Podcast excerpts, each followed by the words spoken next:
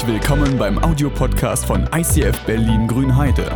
Wenn du Fragen hast oder diesen Podcast finanziell unterstützen möchtest, dann besuch uns auf icf-grünheide.de.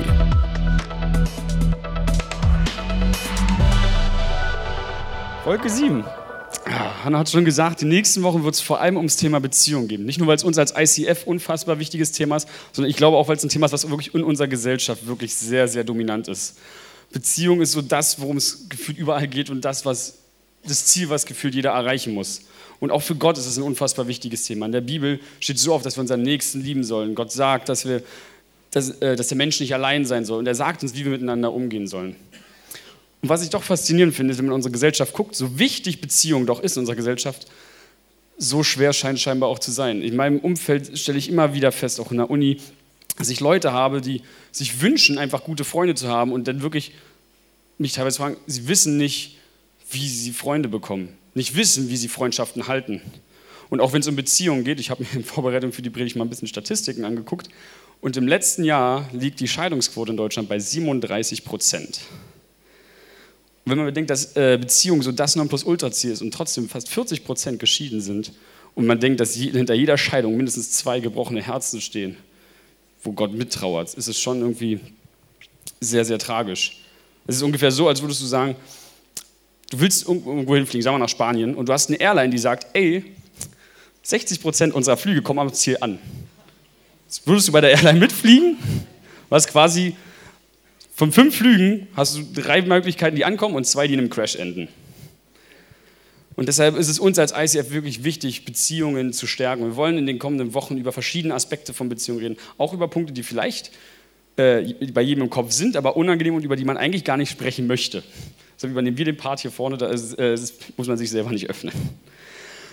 Und mein Thema ist meiner Meinung nach eines der wichtigsten, auch wenn es irgendwie scheinbar nicht in die Reihe zu passen, ein Single mit Sinn.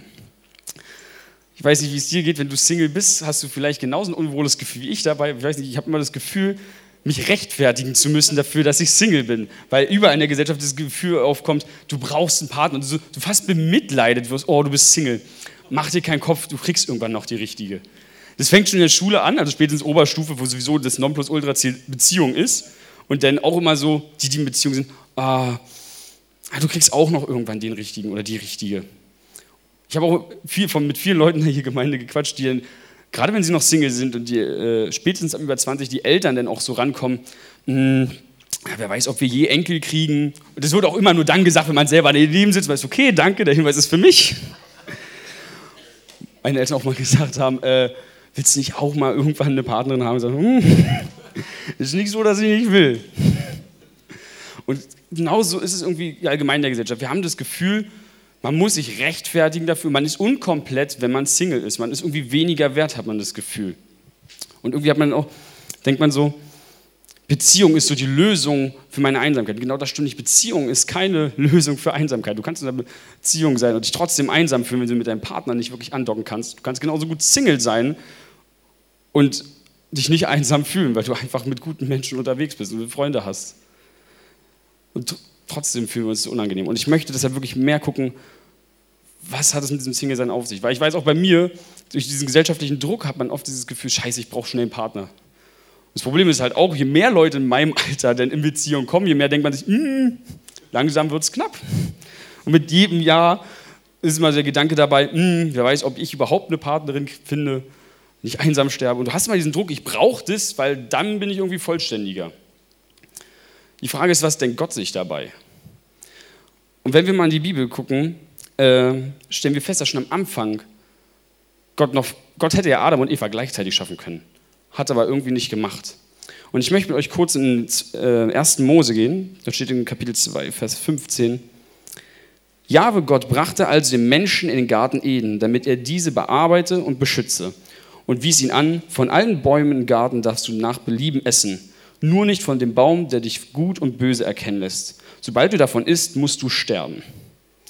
Dann sagt Jahwe Gott, es ist nicht genug, dass der Mensch so allein ist. Äh, es ist nicht gut. es ist nicht gut, dass der Mensch so allein ist. Ich will ihm eine Hilfe machen, die ihm genau entspricht. Jahwe Gott hatte nämlich alle Landtiere und Vögel auf dem Erdboden gebildet und zu dem Menschen gebracht, um zu sehen, wie er sie nennen würde. Genauso sollten all die Lebewesen dann heißen. Klingt ein bisschen komisch. Also, wir halten mal fest, am Anfang schafft Gott Adam, setzt ihn in diesen Garten und gibt ihm eigentlich erstmal eine Aufgabe und so ein paar Regeln mit. Und wenn man mal ein bisschen ins Detail guckt, finde ich es eigentlich interessant, weil, wie gesagt, am Anfang hätte Gott Eva ja direkt zur gleichen Zeit schaffen können. Ist jetzt nicht, dass Gott da begrenzt war. Und ich glaube, dass Gott sich was dabei gedacht hat, als er erst Adam einfach nur allein geschaffen hat und in diesen Garten gesetzt hat und nicht Eva direkt mitgesetzt hat. Der erste Satz heißt, Jahwe Gott brachte also den Menschen in den Garten Eden. Für mich steht da so ein bisschen da, Gott setzt den Menschen an den Platz, wo er hingehört erstmal, gibt ihm einen bestimmten Rahmen. Und ich persönlich sehe es für mich als Singer, dass es auch eine Zeit ist, wo ich erstmal rausfinden würde, wo gehöre ich eigentlich hin? Und was will ich eigentlich machen mit meinem Leben? Es geht weiter, wo Gott dann sagt, dass er von allen Bäumen im Garten essen darf, außer von dem einen halt. Auch da steckt für mich eine tiefere Bedeutung hinter. Weil es ist so ein bisschen wie Wahlmöglichkeiten, die dir eröffnet werden. Du kannst quasi von allen Bäumen essen, nur von einem nicht. Und das ist auch für mich in, in der Single-Zeit, ist es eine Zeit, wo du herausfindest, welche Bäume geben mir eine gute Frucht und welche eher nicht. Wer passt zu mir, wer nicht. Und ich habe, also ich kann von mir sagen, in den letzten, also eigentlich seit ich 17 bin, war eigentlich hatte ich nur ein Ziel im Kopf, ich brauche irgendwie eine Beziehung. Und da war mir relativ Wurst, äh, also ich hatte Formular schon so ein paar Werte im Kopf, aber eigentlich war mal so, Hauptsache ich kriege irgendwie eine Partnerin. Und das Problem ist, wenn ich dann irgendeinen Baum gegessen hätte, wenn ich vom falschen Baum gegessen hätte, äh, hätte mich das kaputt gemacht. Nicht jeder Mensch passt zu dir. Und wenn du einfach nur schnell in eine Beziehung rennst, wirst du einfach, also die Anfangsphase sowieso wahrscheinlich rosarot, aber irgendwann wirst du an einen Punkt kommen, wo du feststellst, dass der Mensch an einem Punkt ist, wo du nicht hin willst. Dass er vielleicht Werte hat, die nicht deinen Werten entsprechen und ihr am Ende nur aufeinander kracht. Deshalb glaube ich, dass es auch wichtig ist zu wissen, Gott gibt dir eine große Auswahl. Es gibt nicht so, dass du nur von einem Baum essen darfst, du darfst von vielen essen und von dem einen halt nicht. Und ich glaube, auch das ist so ein Teil wirklich im Beziehungsleben. Die Angst, mhm, ich habe nur einen perfekten Partner und den muss ich kriegen. Und das ist meiner Meinung nach Schwachsinn. Weil nach der Theorie, wenn es für jeden nur einen Partner gibt, reicht ja, wenn einer aus der Kette fällt, sag mal, für jeden Mann gibt es die passende Frau. Wenn, der, wenn Mann A zu Frau 1 passt und die dann nicht nimmt, hat die Frau ihren perfekten Mann nicht mehr. Ich hoffe, ihr versteht, was ich meine. Ich rede manchmal ein bisschen aber ich glaube, das ist okay. Ihr versteht mich trotzdem. Und so ist es halt auch da. Gott gibt dir Werte mit und sagt dir, ey, du hast verschiedene Optionen. Es gibt ein paar, die sind nicht gut für dich die möchte ich dir auch nicht empfehlen, weil sie dich kaputt machen. Nicht aus Strafe, sondern einfach, weil sie nicht passen.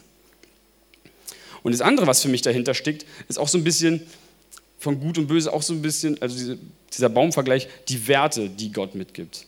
Ich glaube, das Single-Sein ist so unfassbar wichtig, um am Anfang zu finden, was sind meine Werte? Und ist mein Partner auch von denselben Werten überzeugt?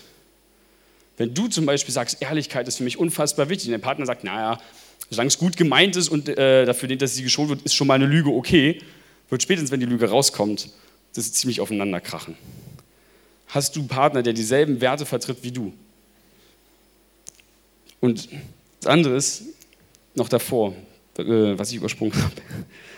Jahwe Gott brachte also den Menschen in den Garten Eden, damit er diesen bearbeite und beschütze. Gott hat dem Menschen, bevor er Eva geschaffen hat, eine Aufgabe gegeben und hat gelernt, seine Fertigkeiten zu nutzen. Hat den Garten bearbeitet, hat später noch Tiere benannt und ihn beschützt. Und ich glaube, dass dieses Single-Sein so wichtig ist, dass du weißt, wo du hingehörst und deine Fertigkeiten auch einfach nutzt. Was willst du später machen?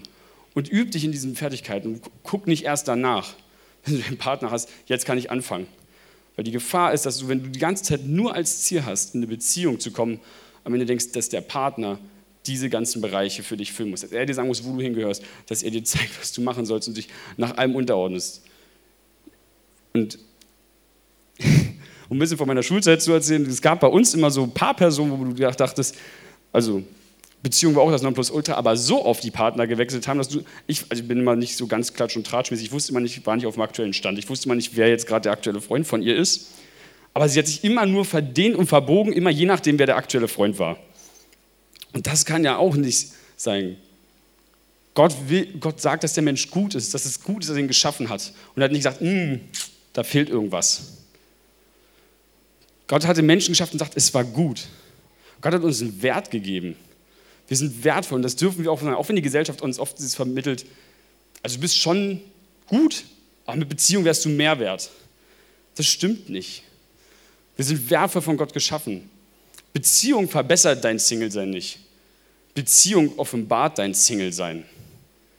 Es gibt dieses Beispiel von Adam und Eva, wo sie beide nackt im Garten sind, sich sehen, feststellen, dass sie nackt sind und sich so schämen, dass sie sich erstmal verstecken und dann aus äh, allen möglichen Pflanzen Klamotten basteln, weil sie sich schämen füreinander. Für mich steckt da so ein bisschen dieser Dating-Prozess hinter. Jetzt nicht, weil sie sich sofort nackt sehen, sondern weil du lernst, den Menschen so zu sehen, wie er sich selber sieht. Der Mensch lernt dich kennen. Nicht nur körperlich, sondern vor allem auch deine Seele kennen. Und wenn du dich für dich selber schämst und dich versteckst beim Partner, du denkst, um Mist, diese Bereiche will ich vor ihm verstecken, solltest du die klar bekommen, bevor du in eine Beziehung gehst. Weil du wirst vor keinem Partner dich komplett verhüllen können. Wenn er 24-7 an deiner Seite klebt, wirst du irgendwann dich nicht mehr verstecken können. Weder deine Werte noch deine Gedanken noch dein Aussehen. Du wirst irgendwann einfach sein, wie du bist. Und wenn du dich dafür schämst, wird diese Beziehung darunter leiden, weil du immer das Gefühl hast, ich bin nicht genug. Gott nutzt diese Singlezeit, um dein Selbstbewusstsein wirklich zu stärken. Gott will dir zeigen, du bist wertvoll, du bist gut, so wie du bist. Gott sagt zwar später auch, dass es nicht gut ist, dass der Mensch allein ist, aber es das heißt nicht, dass er unbedingt eine Beziehung braucht. Single sein ist okay, allein sein aber nicht. Du kannst Single sein und trotzdem brauchst du Menschen um dich herum, mit denen du wirklich Kontakte pflegst. Aber trotzdem ist diese Zeit dazu herauszufinden, du bist wertvoll, so wie du bist. Und du brauchst keinen Partner, um besser oder mehr wert zu sein, weil es nicht stimmt. Single sein verbessert, äh, Beziehung verbessert dein Single sein, nicht, es offenbart es nur. Und ich glaube, dass das wirklich einer der Punkte ist, den wir wirklich am, am meisten brauchen. Dass wir uns bewusst machen müssen, wie wertvoll wir eigentlich sind. Ich möchte mal eine kurze Geschichte von mir erzählen in dieser letzten Woche, war, es ging eigentlich weniger um das Thema Beziehung, aber ich habe auch in dieser Woche ähm, eine sehr, sehr tiefe und enge Freundschaft äh, verloren. Und ich habe gemerkt, dass es mich das ziemlich durchgeschüttelt hat. Es hat mich unfassbar verletzt. Zum einen, weil mir Freundschaft unfassbar wichtig ist. Aber ich habe auch in der Vorbereitung für diese Predigt gemerkt, dass auch mein Wert irgendwie in meinem Kopf daran ein bisschen mitgespielt habe. Ich habe gemerkt, wie ich irgendwie, in dem Moment, wo ich diesen Menschen verloren habe, auch gefühlt mich weniger wertvoll empfand. Und ich durch die Vorbereitung festgestellt habe, so soll es nicht sein. Mein Wert darf doch nicht abhängig sein von den Menschen, die um mich herum sind.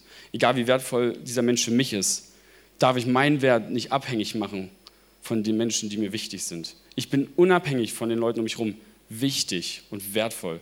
Und wenn wir das nicht begreifen, bevor wir in eine Beziehung gehen, wenn wir die Hoffnung darauf haben, dass der jeweils andere uns erfüllt, wir hoffen, dass dieser Mensch uns den Wert gibt, den wir eigentlich schon lange innehaben. Und kein Mensch kann dafür sorgen, dass du wertvoll bist. Wenn du erwartest, was von, von Menschen erwartest, nur Gott dir geben kann, wirst du enttäuscht werden. Nur Gott kann dir zeigen, dass du bedingungslos wertvoll bist. Und er hat es uns nicht nur gezeigt, indem er gesagt hat am Anfang, ey, du bist wertvoll, als der Mensch geschaffen hat, sondern er zeigt es uns spätestens in Jesus. Jeder von uns hat unsere Fehler, hat seine Macken.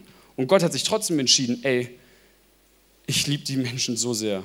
Ich werde Mensch wie sie, ich werde schwach wie sie. Und ich sterbe für ihre Fehler. Ich liebe sie so, sie sind so wertvoll für mich, ich vergieße mein eigenes Blut, um mit ihnen Beziehung zu haben. Und ich möchte dich wirklich ermutigen, dass du dein Single-Sein wirklich nutzt. Du hast, die Single-Zeit ist so eine wichtige Zeit. Es geht nicht darum, dass Single-Sein eine Wartezeit ist, bevor du in Beziehung kommst, sondern Singlezeit ist der, die Zeit, in der du dein Fundament legst. Wenn dein Fundament nicht steht, kannst du auch keine Beziehung aufbauen. Es wird zusammenklapsen. Vielleicht bist du in einer Beziehung und denkst, ja, was soll ich mit dem Thema Single sein? Es kann sein, dass einige Probleme in der Beziehung auch dadurch verursacht sind, dass du das Fundament in deinem Single-Sein noch nicht ausgebaut hast. Und ich möchte euch ermutigen, egal ob du Single bist oder in einer Beziehung, dass euch die Einsamkeit, euer Single-Sein wirklich ausbaut. Ich möchte euch nutzen. Findet heraus, wo will Gott euch haben. Werdet zu den Menschen, den Gott in euch sehen will. Findet heraus, was sind eure Fertigkeiten, eure Leidenschaften, die ihr wirklich ausbauen möchtet. Was sind eure Werte? Wer passt zu euch und wer ist ein Mensch, wo ihr sagt, okay, ich mag ihn zwar oder meine Gefühle sprießen zwar, aber irgendwie richtig passen, dass ich bis an mein Lebensende mit ihm zusammenbleibe, ist es nicht der richtige Mensch.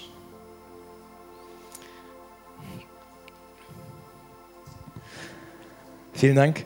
Ich finde das eine total wichtige Lektion, wichtiges Thema, weil das uns alle betrifft, egal ob du Single bist oder ob du in einer Beziehung bist, ob du verheiratet bist, ob du keine Beziehung mehr hast. Das ist ein Thema, was uns alle betrifft. Denn wie, wie Tim sagte, so dieses, ich stelle das mal kurz her, unser Single-Sein, wer du bist, das wird dich begleiten. Du kannst ja nicht von dir selber fliehen. Also viele versuchen es, aber du wirst es nicht schaffen. Und wenn das unser Leben ist, dieses Glas, wenn du dieses Glas bist, dann hast du irgendwann gemerkt, in mir ist irgendwo noch eine Leere. Das ist ja dieser Ruf nach Beziehung, dieser Ruf nach Partnerschaft, dieser Ruf nach einem Gegenüber. There's a hole in my soul, hat mal eine große Band gesungen. Da ist ein Loch drin und immer wenn wir versuchen, dieses Loch zu füllen, wir versuchen das und es ist schön, wenn Eltern dir was Gutes sagen, wenn Eltern dir Ermutigung reingeben, wenn die Grundlage gelegt wird. Manchmal ist die ja nicht mal da, aber wir packen da Sachen rein.